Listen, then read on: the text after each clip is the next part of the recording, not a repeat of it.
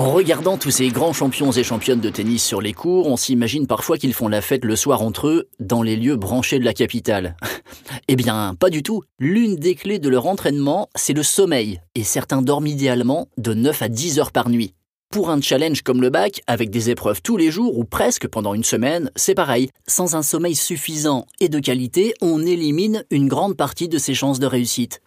Alors si le matin, tu te rendors systématiquement malgré les quatre alarmes programmées sur ton portable, ou si l'après-midi, tu te retrouves à ronfler le visage entre les pages d'un livre, c'est que tu ne dors pas assez et qu'il faut y remédier.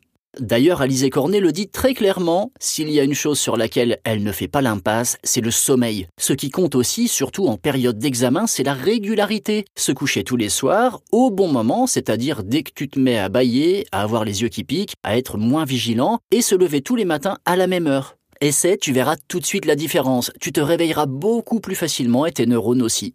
Alors inutile de veiller jusqu'à 2 heures du matin en ingurgitant des litres de café. Sans un temps de repos minimal d'environ 8 heures, le cerveau perd ses capacités de mémorisation. La prochaine recommandation ne va pas te plaire, je le sens.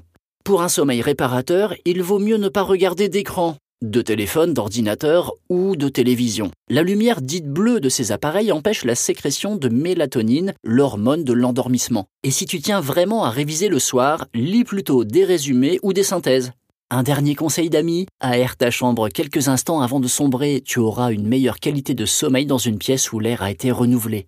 Et la veille d'un jour d'épreuve, se coucher plus tôt que d'habitude peut provoquer un stress malvenu, donc garde ton horaire habituel. Prendre un bain à bonne température t'aidera à te détendre. Et une fois dans ton lit, après avoir lu quelque chose de léger et distrayant, fais quelques exercices de relaxation. Respire normalement, en te concentrant sur l'air qui entre et sort de tes narines. A-t-il toujours la même température? Quel trajet fait-il à l'intérieur de ton corps pendant l'inspiration puis l'expiration? Tes bras et tes jambes pèsent-ils le même poids sur le matelas? En prenant conscience de ton corps et de ta respiration, celle-ci va toute naturellement se faire plus longue, plus profonde et tu t'endormiras sans même t'en rendre compte.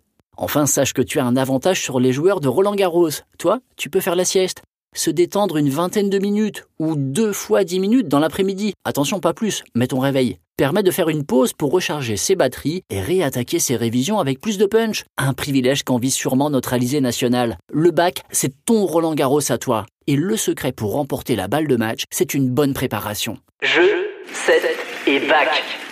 Dans un monde qui change, on peut réviser son bac aussi pendant Roland Garros. BNP Paribas, la banque d'un monde qui change.